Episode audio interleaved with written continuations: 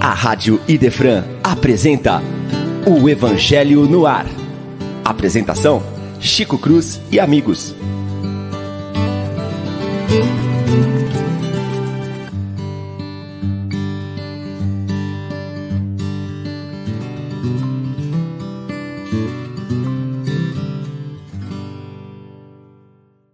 Muito bom dia, meus prezados e queridos amigos. Com imensa alegria e satisfação nesta manhã bem fria e franca, acho que em todo o estado de São Paulo e também para o sul do país. Lá para o Nordeste deve estar tá calor, mas aqui está frio, um vento bem frio, temperatura caiu a menos de 10 graus. Nós estamos aqui curtindo o friozinho, mas está muito bom com a graça de Jesus. Na manhã de hoje, dando continuidade ao estudo do Evangelho no seu capítulo de número 13, que vossa mão esquerda não saiba o que dá a vossa mão direita, nós falaremos no item 18, os órfãos. Muito bom dia, seu Leon, como vai? Bom dia, Chico, bom dia aos amigos da nossa querida, da mais amada da Rádio Defran, por mais uma semana, mais um sábado especial, com muito carinho aos nossos amigos, rádio ouvintes que nos ouvem pela nossa querida Rádio Defran um dia abençoado, ainda que frio para o pessoal aqui do sul, mas pode ter certeza, então calorão lá no Nordeste. A sogra mora lá e ela fica me passando inveja. Fala, oh, tá um sol aqui. Oh, meu Deus do céu. Mas tá bom.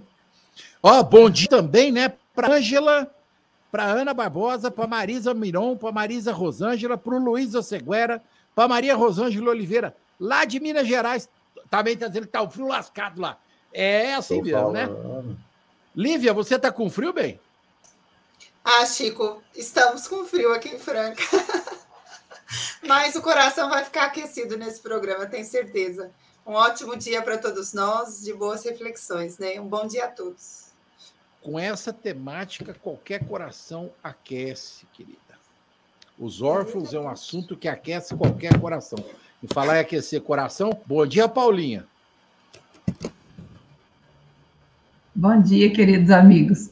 É uma alegria estar aqui. Já estou aquecendo, eu já estou aquecendo já para poder fazer esse estudo aqui. Que seja que uma manhã abençoada. Amém, assim seja, né? Que bom, né? É, é uma semana que a gente vai assim meditar muito. Eu acho que a reflexão de hoje mexe muito conosco. É, até porque eu acho que órfãos, na grande maioria, não existe nenhum. Né? Todos nós somos de Deus, Deus é Pai, inexoravelmente ele cuida de todos nós, mas materialmente falando, nós temos muito a aprender ainda com Deus, nosso Pai. E é um texto que ele é denso, né? Eu acho que ele é pequenininho, mas ele é denso. Por quê? Nós temos órfãos materiais, órfãos físicos e nós temos órfãos espirituais.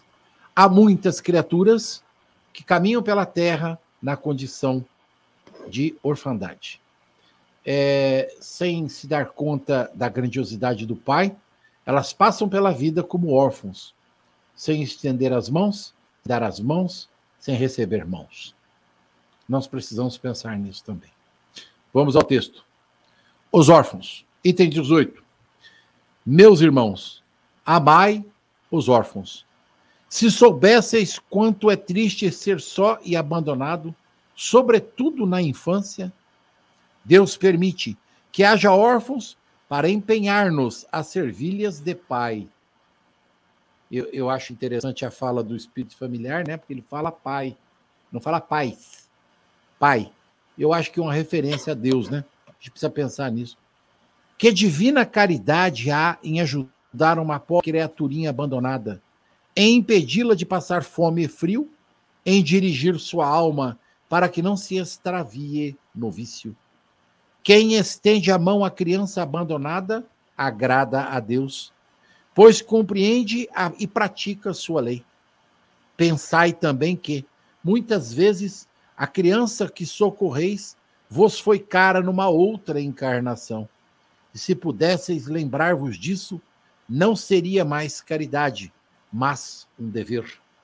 Assim, pois, meus amigos, todo ser sofredor é vosso, é vosso irmão e tem direito à vossa caridade. É aqui que eu fiz a colocação, né, sobre os órfãos da alma, Né? Todos nós temos essa condição. Não é a, não a caridade que fere o coração, não aquela esmola que queima a mão em que cai, pois vossos óbulos frequentemente são bem amargos. Quantas vezes seriam recusados se na mansarda a doença, a pressão não os esperassem?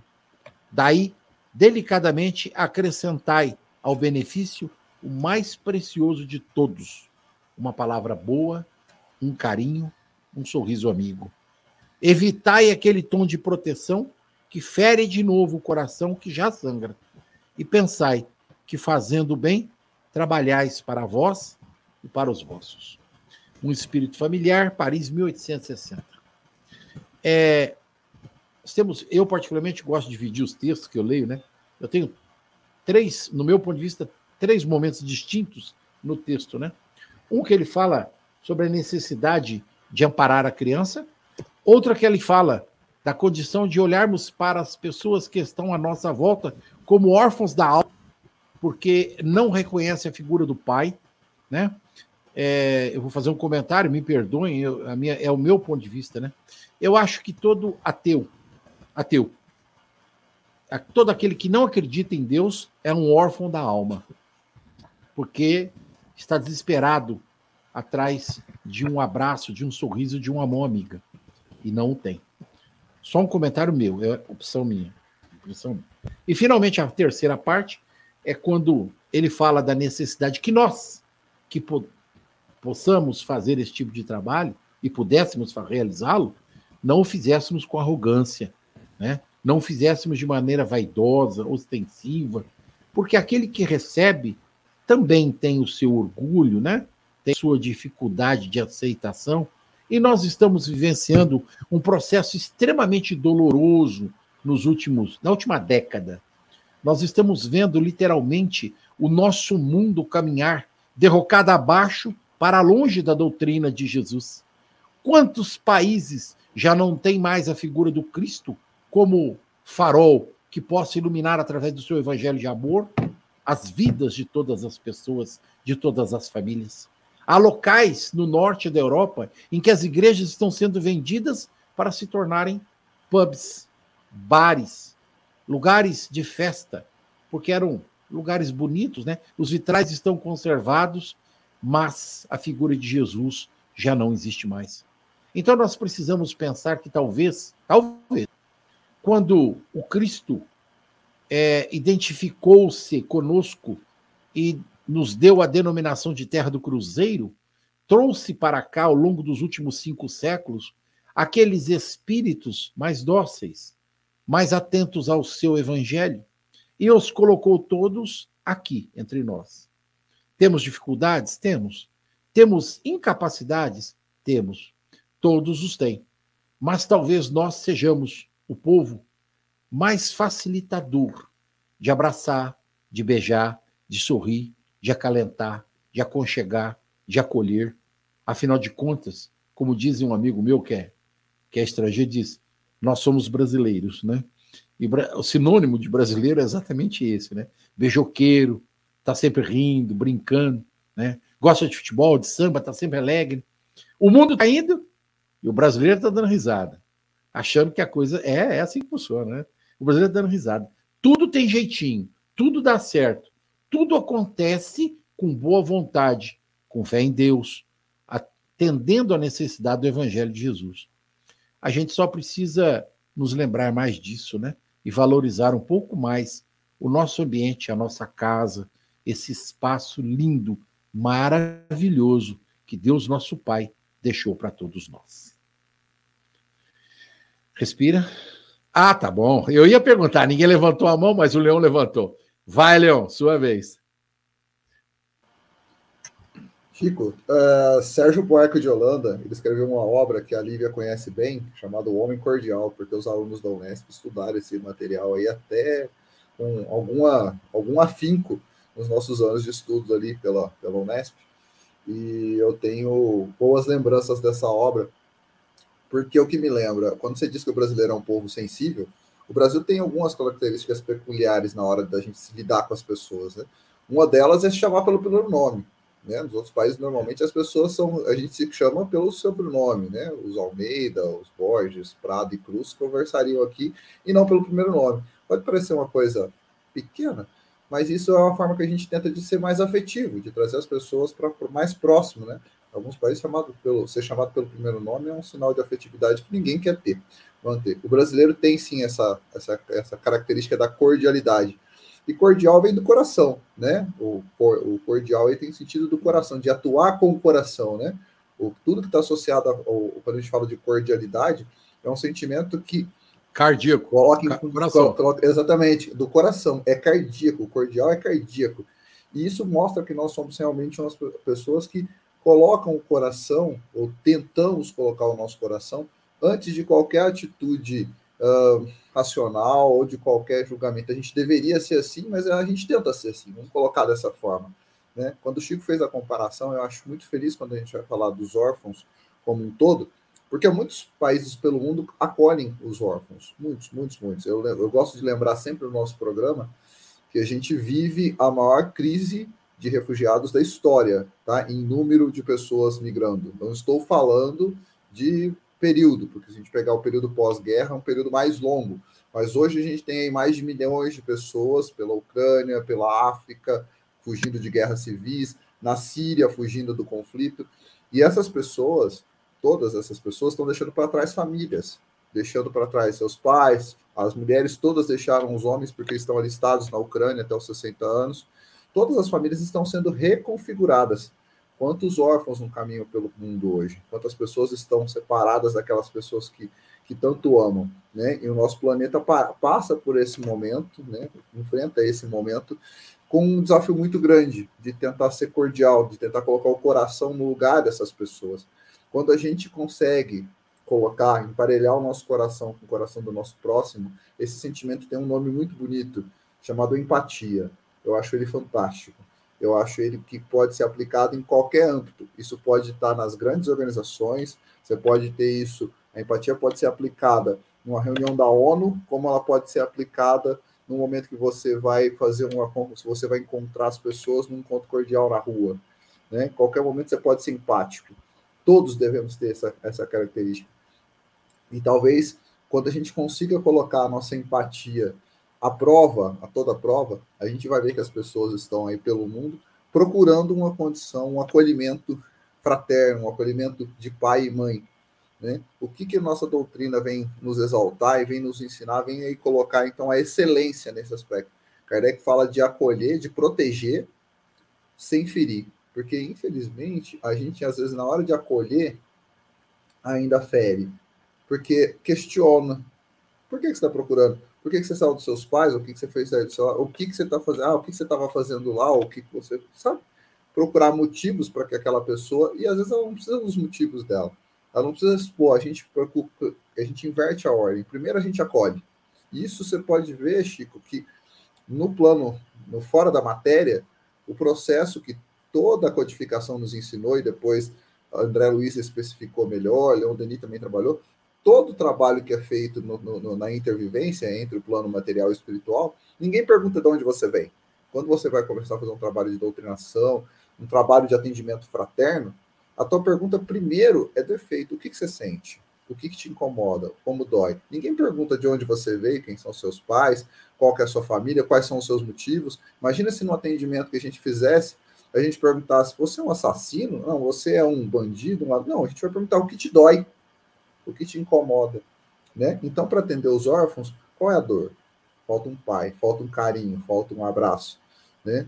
É, eu recebi hoje pela manhã um material dizendo que a gente tem em setembro, o mês da frente é o famoso setembro amarelo, que é o mês de prevenção ao suicídio, a gente ainda tem elevadíssimos números de suicídio, não vou dizer nem de adolescentes, de crianças com menos de 14 anos, ainda há esse, existe já um número, um número que espanta a gente de pessoas, de seres que 10, 11, 12, 13, 14 anos, que começaram a, que fizeram a opção de não viver, simplesmente porque falta de acolhimento, falta da nossa entrega cordial, né, da nossa empatia.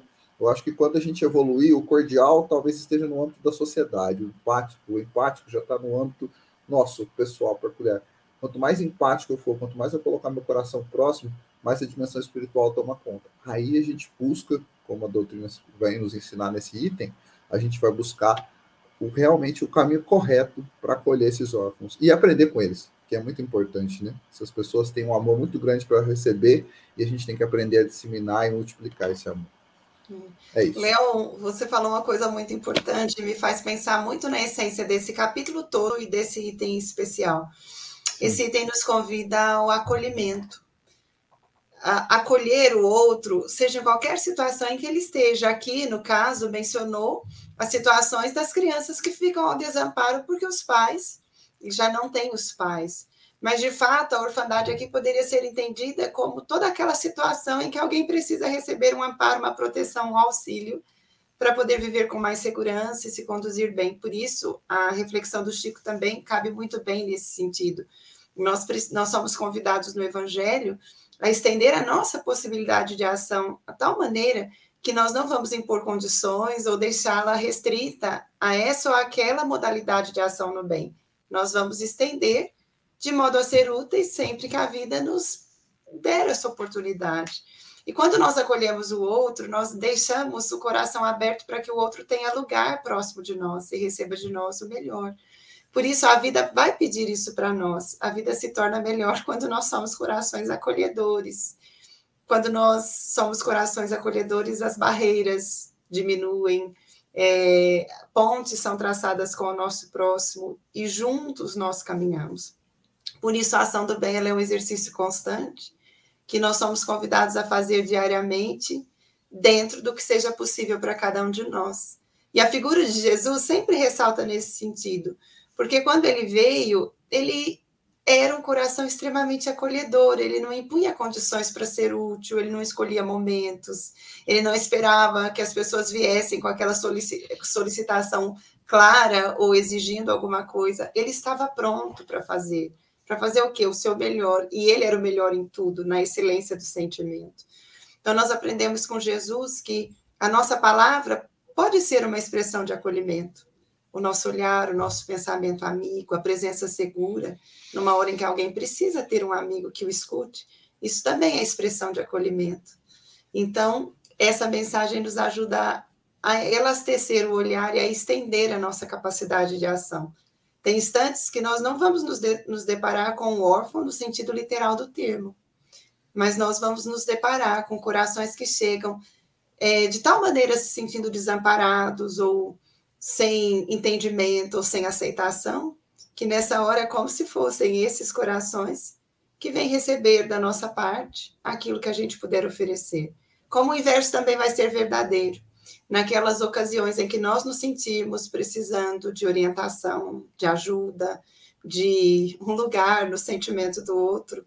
A vida é generosa, como o Chico falou. Chegam pessoas que fazem para nós essa expressão do amor divino, elas são junto de nós essa presença que nos acolhe também nos ajuda a passar as horas difíceis com um pouco menos de é, aspereza, tornando essas horas menos duras para cada um de nós.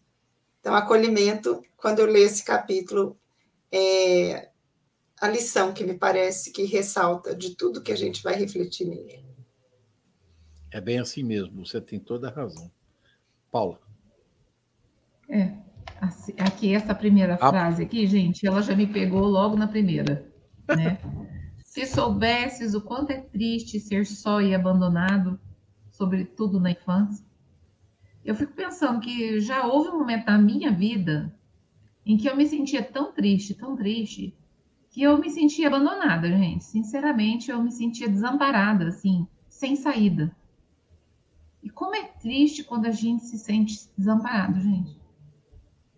E é tudo que vocês falaram. A gente parece que, que nada conforta, nem mesmo tendo os nossos pais não conforta. Porque a gente se distancia é, daquilo que é divino, daquilo, de toda a força que a gente tem para enfrentar tudo que nos acontece, né?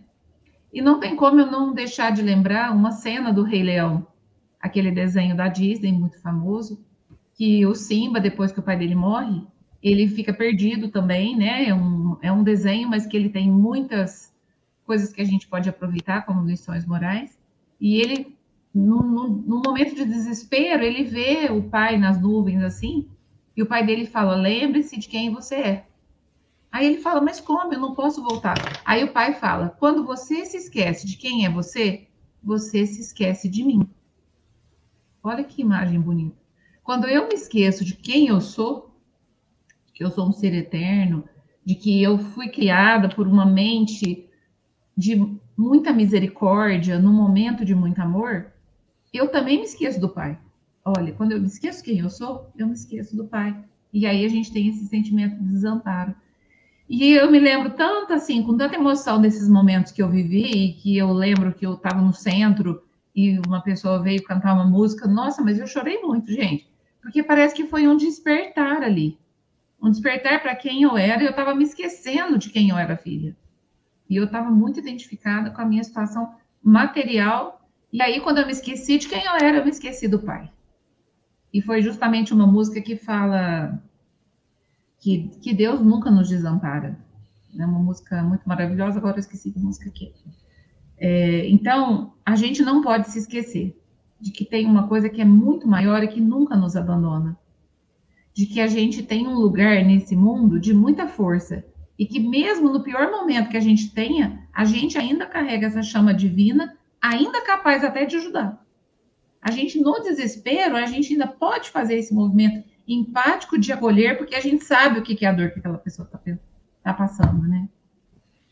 E aí, estendendo esse olhar assim para essa questão do desamparo, de que a gente acaba esquecendo de tudo, Muitas vezes a gente olha para a infância e a gente olha para a orfandade, seja, seja uma orfandade de fato das crianças, como seja esse desamparo, e muitas vezes a gente pensa, né, nossa, o que, essa pessoa deve ter feito para estar tá passando isso que ela está passando, né? A gente sente uma tristeza, mas ao mesmo tempo a gente pensa, nossa, que provação tão difícil. E aí eu já me lembro de um outro momento em que eu estava no centro e uma pessoa foi falar sobre adoção. E ela disse assim, ó, todas as pessoas que adotam, elas vão adotar crianças muito comprometidas, que né, podem dar muitas dificuldades, porque não sabe como é que foi a primeira infância. Imediatamente, uma pessoa da plateia, que a gente tem mania de achar que o que o palestrante está falando é verdade. A gente não tem um pensamento crítico. Ela adotou duas crianças e ela imediatamente se contrapôs ao pensamento do palestrante. E ela falou: Isso não é verdade, porque eu tenho dois filhos, os dois são frutos de adoção, e eles são uma fonte imensa de amor para mim. Contrapondo aquele pensamento de que, nossa, os órfãos, né? E aí, depois eu fiquei pensando, nossa, como que as pessoas podem, assim, é, se equivocar de achar que toda adoção é uma prova? Porque quantas crianças estão aí, como diz o texto, de, por que, que Deus permite que existam os órfãos? Uma das coisas é para tocar o nosso coração, despertar a nossa possibilidade, como vocês todos falaram, de acolher. Nos lembrar da nossa natureza aqui, que a gente tem um, um propósito nessa vida que não é só cuidar da gente. Que através do outro, a gente também faz a nossa própria evolução. E aí eu fiquei pensando, né? Será que o que desperta? Vamos pensar que nem todas as crianças estão aqui por provas. Muitas crianças estão aqui para despertar o coração da família, para despertar o coração das pessoas. Fala, Chico.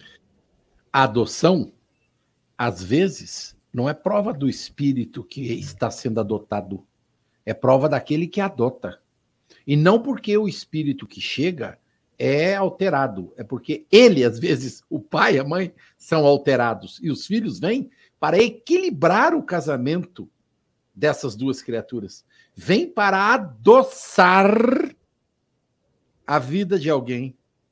Esse é o sentido da adoção.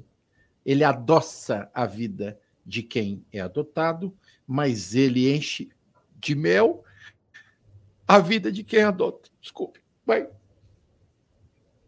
É muito emocionante mesmo, Chico.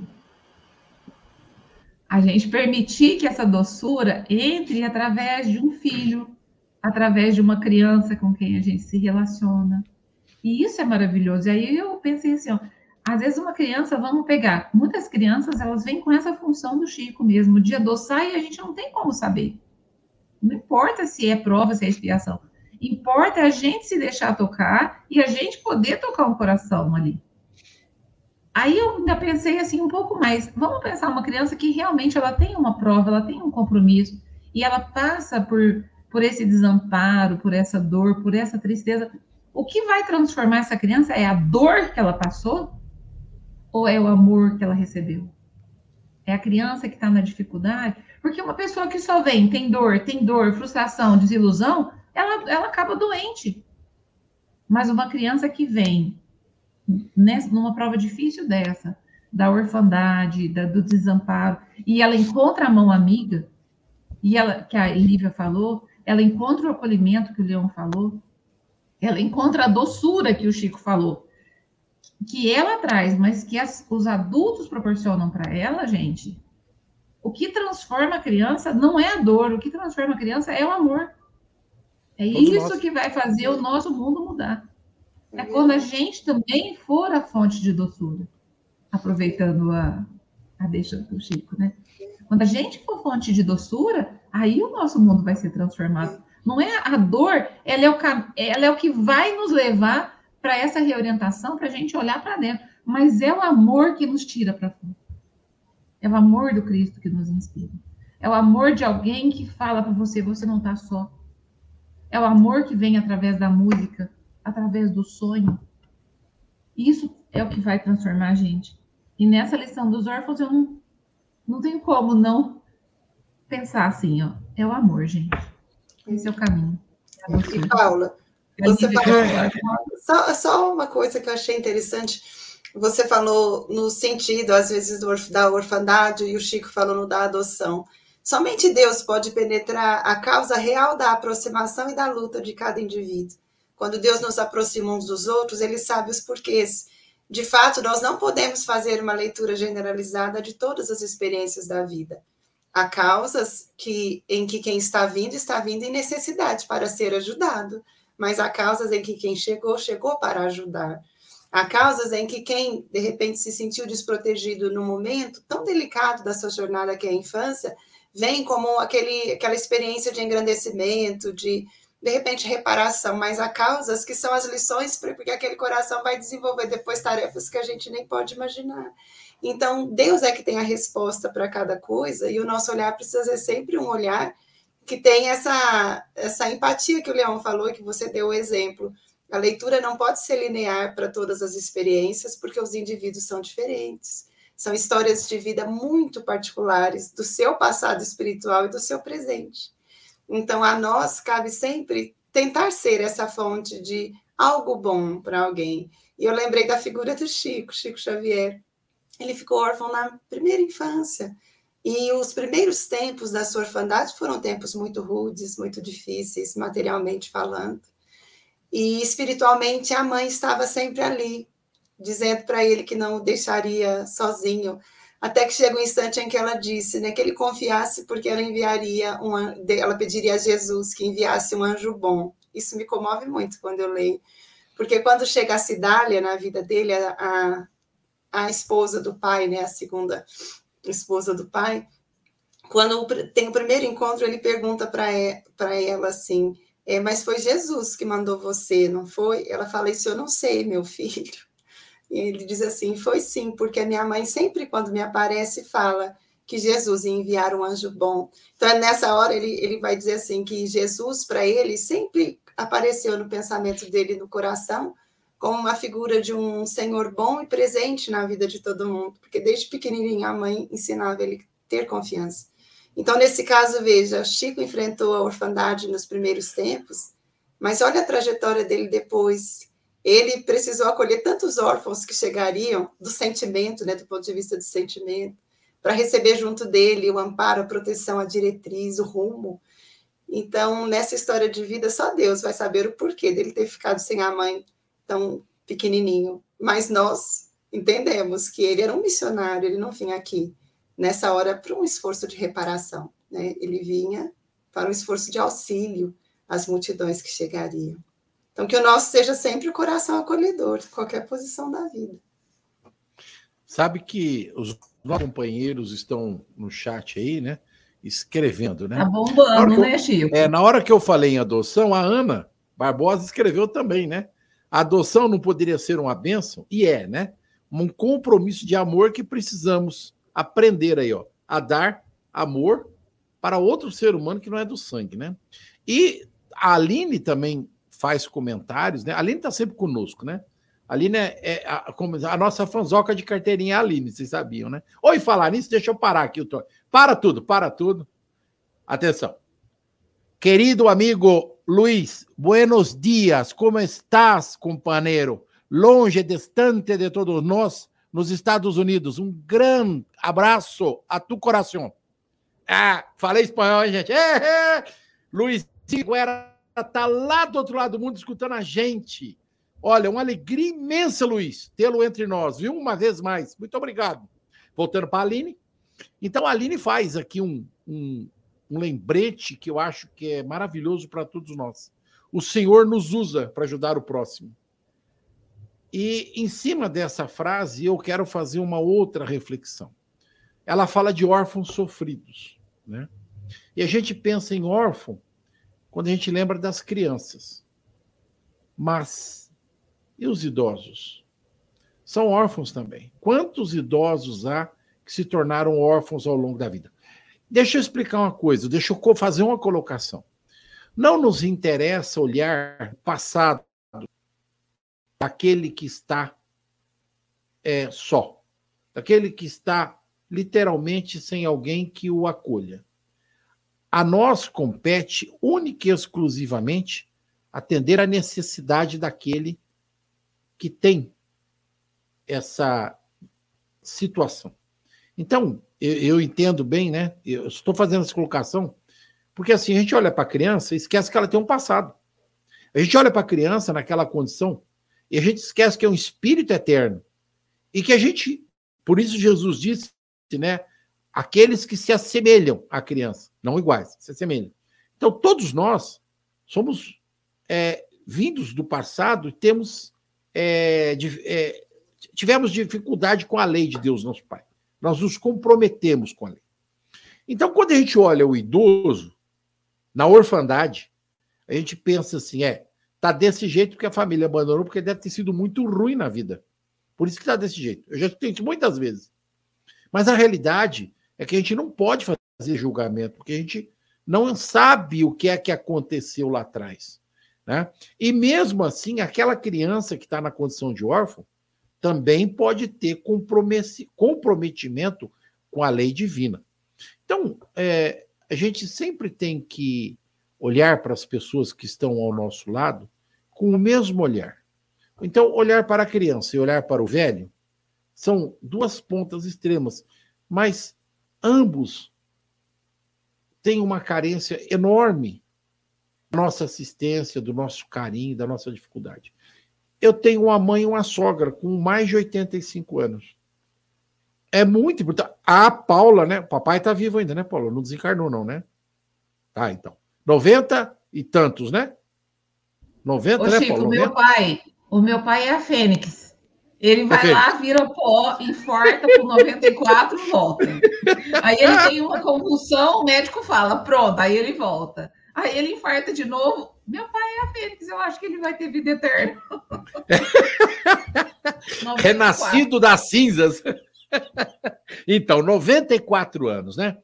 É, não vou falar do pai da Lívia, porque o pai da Lívia não tem tanta idade assim, né? 70.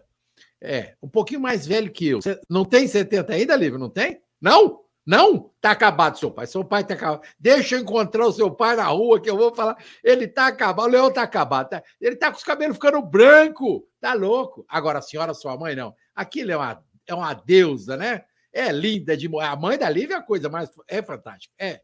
Não é que ela é bonita. É, é fantástica de. É bonita, claro. De coração, de alma, né? Um sorriso lindo, maravilhoso. Eu só não entendo por que ela casou com o Leon. Também não pode falar nada, né? não sei, ninguém sabe por que a Marina casou comigo, né? Também tem isso, né?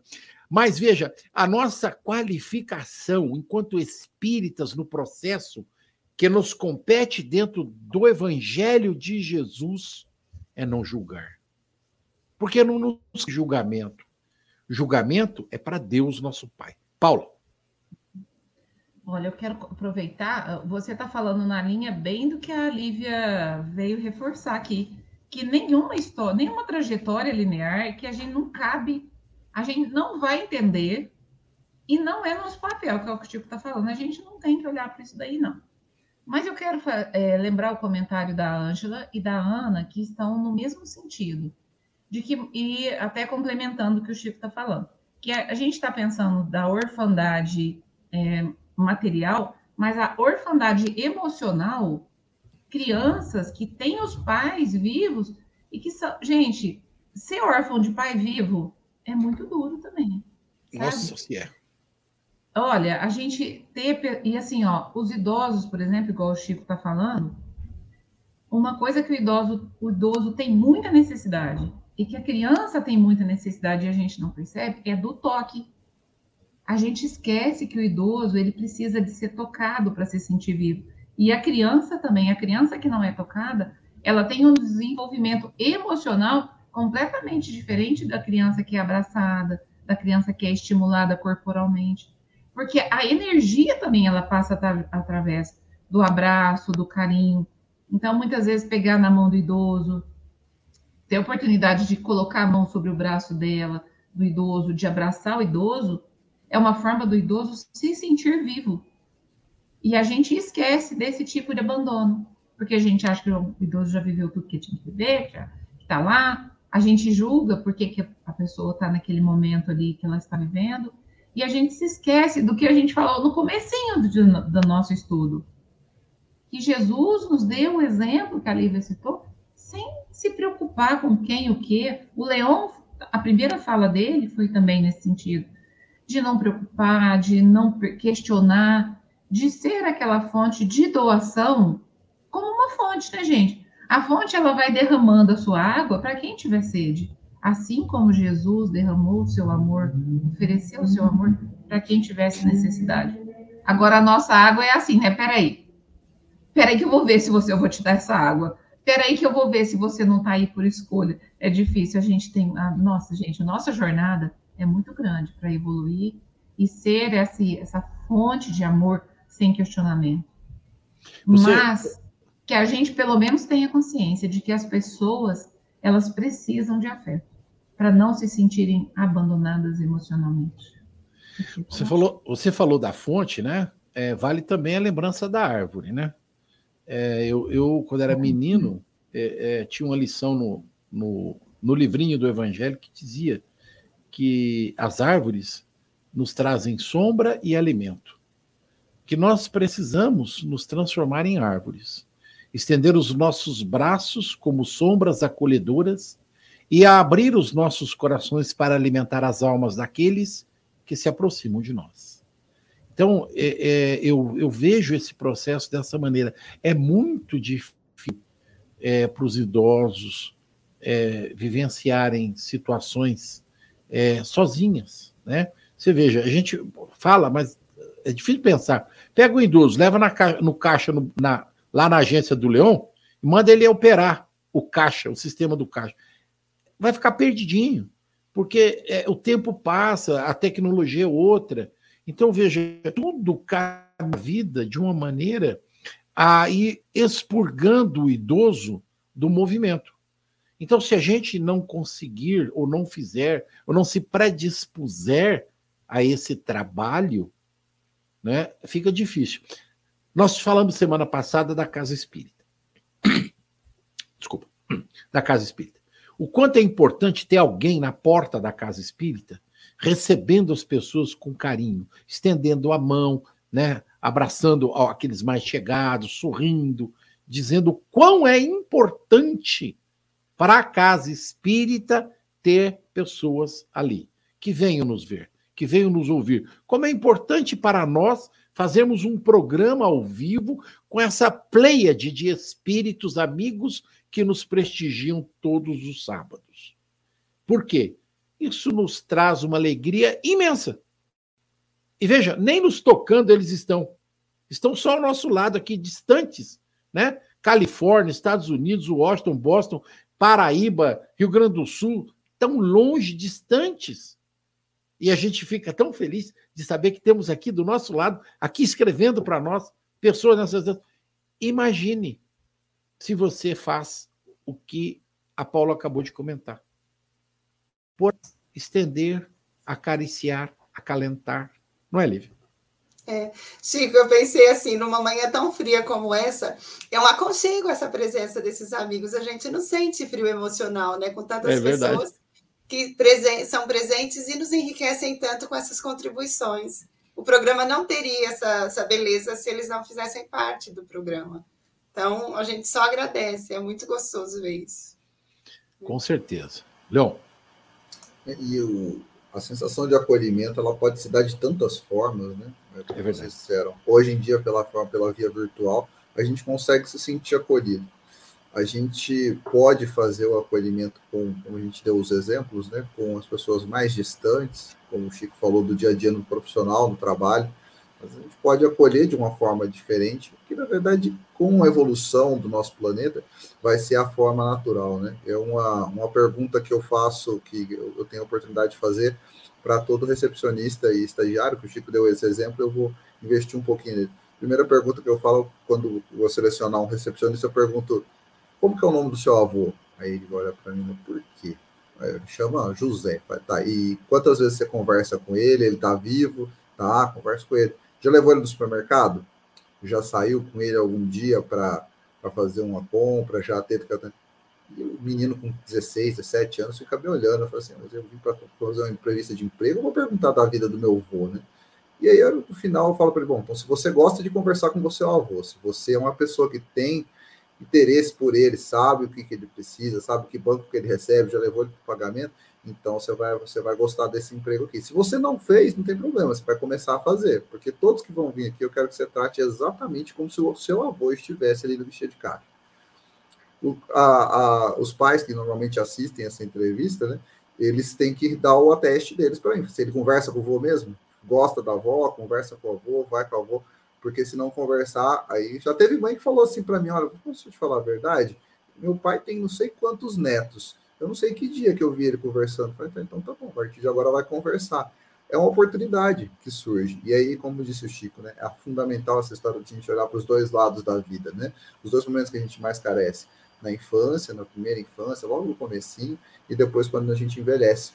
Ah, o Chico falou da importância das casas espíritas, e aí todos que nos ouvem, eu quero agradecer, eu tenho uma gratidão imensa pelo movimento espírita de mocidade. Eu tive uma experiência quando um grupo de mocidade, num dos encontros regionais nossos, que o pessoal preparou o estudo, colocou os jovens, alguns jovens com vendas, outros jovens com algodões nos ouvidos, e a gente fez uma experiência, cada sala daquele encontro, naquela escola, cada um representava uma necessidade especial que a, que a pessoa pudesse ter.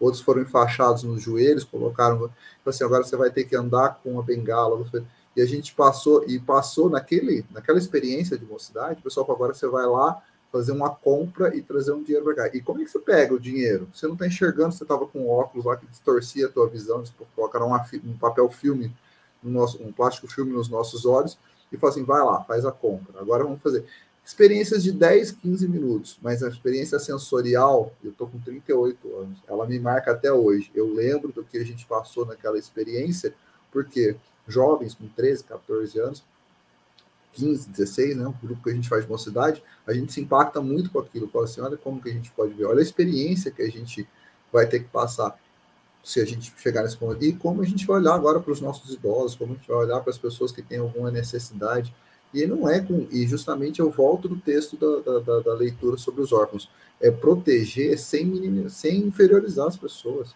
né, a gente lidar com uma pessoa que tem, às vezes, uma, uma limitação visual, auditiva, e tratar isso de uma forma natural, de uma forma normal, de enaltecer o que ele tem de positivo, né? Hoje a gente vê o que, que ele tem, aprender com, com aquilo que eles conseguem sobrevalorizar. Esse é um aprendizado muito grande que nós temos que, que exercer, que praticar, e eu só quero fechar um pedacinho da minha fala, o, a Lívia chamou a atenção para um assunto que eu gosto muito de, de trazer para pra, as conversas que a gente tem lá na Casa Espírita Francisco Paula Vitor, lá no Padre Vitor. Existe uma figura que ela é cada vez natural e normal nas nossas, nas nossas sociedades, que são as figuras de padrasto e madrasta. Às vezes não são crianças órfãs, São simplesmente filhos que tiveram lares reestruturados. Não vamos dizer que eles estão desunidos, só reestruturados. Isso é uma figura normal. Mas a importância, eu tenho um colega, uma colega de trabalho que ela viaja com os filhos do marido, né? Ela, o esposo e os filhos. Vão os filhos, vão a ex-mulher, vai junto, ah, nós vamos todo mundo de viagem. Eu falei para ela, mas essa viagem, como é que acontece? Falei, numa boa. Meu marido, meu atual marido já viveu o ciclo dele com a ex-mulher, tiveram filhos, os filhos têm, sei lá, seus 30 anos, ela tem, sei lá, 45, 50 anos, viaja com o marido e de vez em quando já aconteceu eles viajarem todos juntos. Assim, mas e aí, você é vista como madrasta? Fala assim, olha, independente de ser a madrasta, de ser a, a namorada do pai, eu sou amiga deles. Sento para comer, sento para conversar. E isso é um exemplo de adultos, mas eu falo muito com, com relação às crianças, com os jovens. Quando a gente jovem assume uma outra família, se precisa ser o padrasto ou a madrasta, quantos padrastos e madrastas, eu tenho a felicidade de, de poder contar essas histórias. Esses dias, um evangelizador lá no centro falou isso: olha, o meu padrasto foi uma pessoa muito difícil porque ele olhava para mim e eu parecia muito com o meu pai. E aquilo ali, de certa forma, incomodava ele, porque minha mãe teve o primeiro relacionamento, ele olhava e ele pensava que a minha mãe me espelhava, ou olhava o ex-marido. Com muitos anos, ele foi entender que são coisas totalmente diferentes. Hoje foi uma pessoa muito difícil na minha vida, mas eu agradeço porque ele foi útil. Eu tive que aprender a amá-lo, ele teve que aprender a me amar e me respeitar. Né? Então, vejam, tem muitas coisas com, essa, com relação a essa leitura, como disse o Chico, é um texto tão pequeno, mas tão profundo, tão intenso, que a gente ainda teria muita coisa para falar sobre ele, muitas reflexões e muita coisa para a gente falar sobre esse assunto. Eu tenho, eu tenho, eu tenho, eu tenho. Agora, já. Quando você fala de padrasto e madrasta, eu fiquei aqui pensando, né? Essa moça aí, essa família, olha, quem sabe o mundo está regenerando mesmo, hein, rapaz? Quantas pessoas poderiam. Ah, eu separei. Tá bom. Ah, eu juntei com. Tá bom. Podemos jantar todo mundo junto? Podemos conversar amigavelmente? Podemos ter uma relação evangélica? Porque isso é uma relação evangélica. Né? No, no, no, no ponto de vista, acho que de Jesus, é, e, e aí eu chamo a atenção dos companheiros, para aquela situação na casa de Pedro. Quem são meus irmãos? Quem é minha mãe? Quando ele interroga o agrupamento, quando os irmãos vêm bater a porta dele. E para quem não sabe, Jesus teve quatro irmãos homens, viu? E algumas irmãs mulheres. Para quem não sabe, está escrito no Evangelho de São Mateus. Basta ler que a gente encontra. Está lá Rubens, Tiago, tinha um Judas também, tudo irmão de Jesus. Quatro. Todos filhos de José. Ah, José era padrasto de Jesus, né? Ou era o pai? A, a Bíblia diz que ele era padrasto, não é? Ou estou enganado? Estou enganado, não, né? Tá lá está escrito que ele é filho de Deus. Está escrito na Bíblia.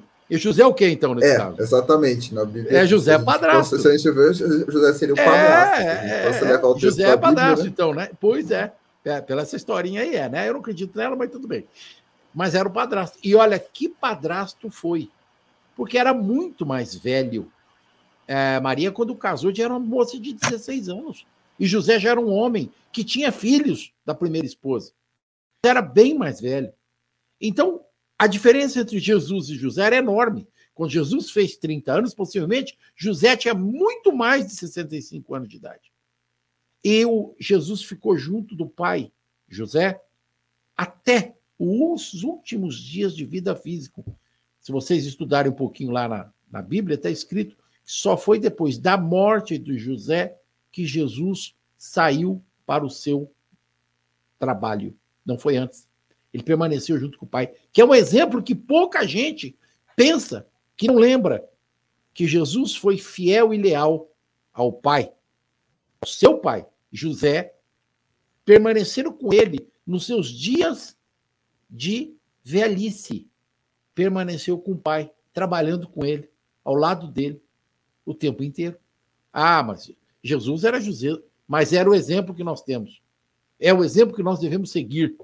Ele é a fonte inspiradora das nossas almas. Então nós não podemos nos esquecer nunca. Se a gente olhar a vida de Jesus, pensar e refletir, o tempo inteiro ele dá exemplos dessa natureza para nós nunca abandonou ninguém, nunca deixou ninguém para trás, muito pelo contrário, ele foi deixar. Nós temos que abraçar a ideia que o Cristo nos legou. Somos seres espirituais numa experiência material. Todos nós somos necessidade, somos necessitados deste processo de entendimento. Então, quando um padrasto ou uma madrasta aparece na vida de qualquer um de nós, e em qualquer época, eu falo isso porque a minha mãe perdeu a mãe dela com sete anos de idade, e aos 12 ela achou uma madrasta. Madrasta e uma vodrasta. Vocês conhecem vodrasta? Tem vodrasta também, né? Então, quando o meu avô casou-se pela segunda vez, ela, ele levou a nova esposa, a minha avó Pedrina, e a avó veinha, a avó Josefina, que eu conheci, que era a minha bisavó. E não era absolutamente de sangue, mas era de coração, porque a minha mãe foi criada por elas. A minha mãe só foi se tornar a mulher que se tornou por causa desta criação da avó Josefina e da minha avó Bisa, bisavó Josefina e da minha avó Pedrina. Então, nós precisamos sempre nos lembrar que Jesus é nosso exemplo e Deus nos dá todas as oportunidades para que nós cresçamos, para que nós aprendamos. Então, por qual motivo não nos cabe acolher a quem bater as nossas portas em quaisquer circunstâncias? Bom. Paula. Estou é, esperando, abrir o microfone. É, é, é muito é, tocante esse capítulo mesmo, né, gente? A gente se emociona e vai se lembrando dos exemplos que a gente vive, dos exemplos que a gente vê e de tudo que Jesus nos deixou. E aí eu lembro que naquele último momento, naquele instante que Jesus já, já passou por todo o seu martírio, todo o seu sofrimento, ele olha para Maria, né? E, e, e, olha e vê ali a situação daquela mãe e vê que está acontecendo ao seu redor e ele fala para Maria: Maria, eis aí o seu filho. E fala: Eis aí a sua mãe. Independente de quem seja aquele filho, ele está falando: cuidem-se. Cuidem-se uns dos outros. É, é, é, a mensagem final é a mensagem do, do cuidado, gente. É o que a gente está falando. Do acolhimento, sabe? Da compreensão, do consolo de estar perto, de olhar. Então, quando ele fala, eis aí o seu filho, ele está falando para cada um de nós. Cuidem-se todos. Quando ele fala, a sua mãe, ele está falando, gente, olha para cada idoso. A sua mãe está em, cada, está em cada idoso. O seu pai está em cada idoso. O seu filho está em cada criança que está precisando. E algumas vezes até acontece algumas coisas no trânsito, por exemplo, desses motoqueiros muito malucos, né? Falo, meu Deus, podia ser meu filho, porque meu filho já teve moto. Então, é, o caminho.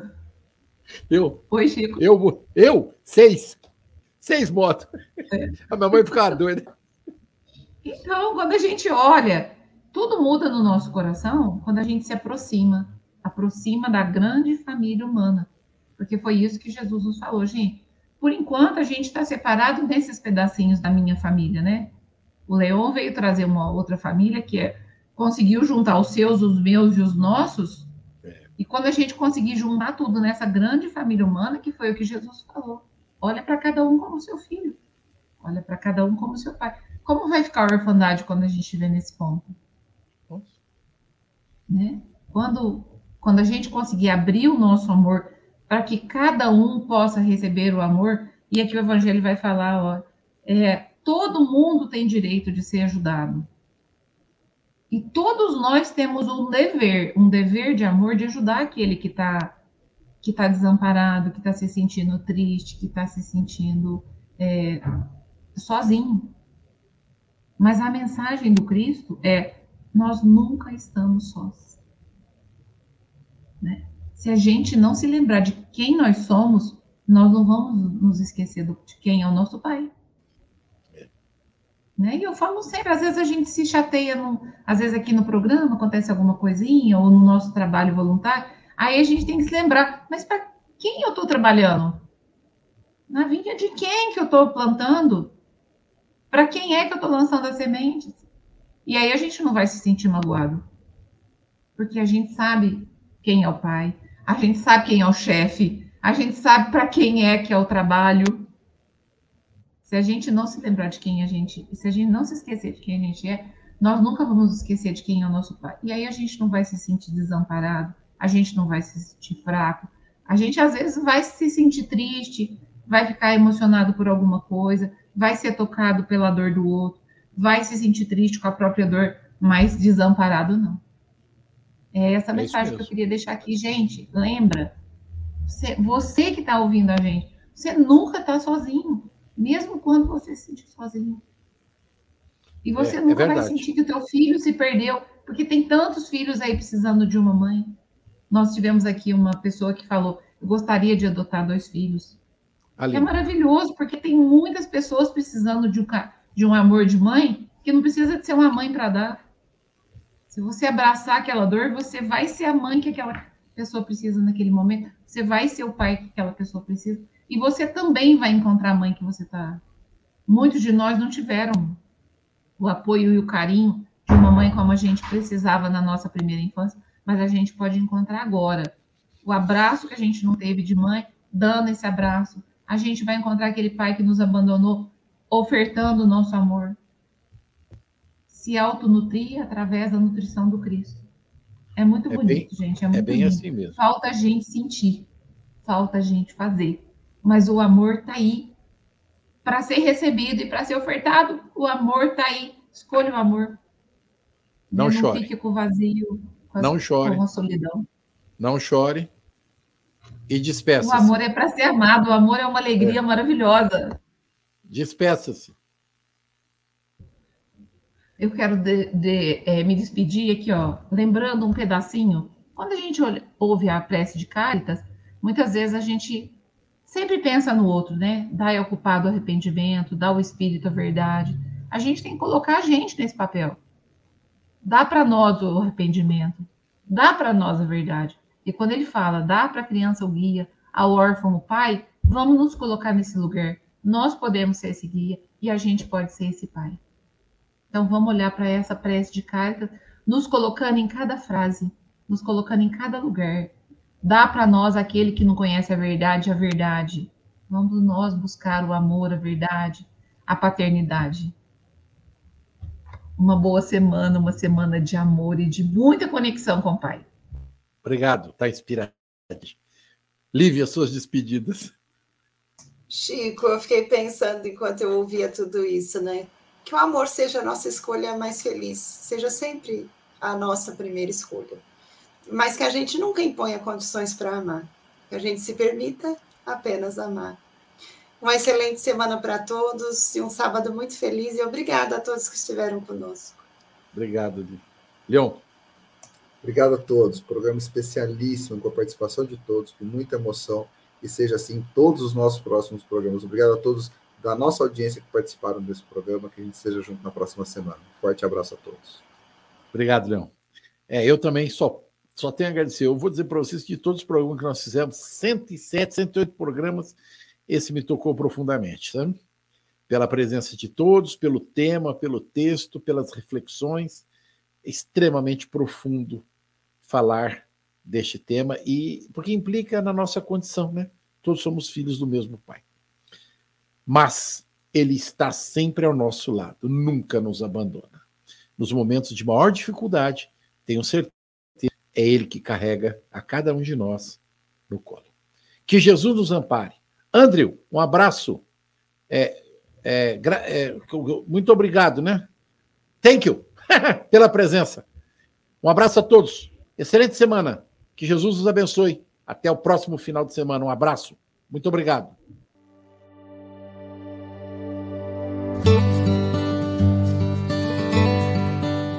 A Rádio Idefran apresentou o Evangelho no Ar.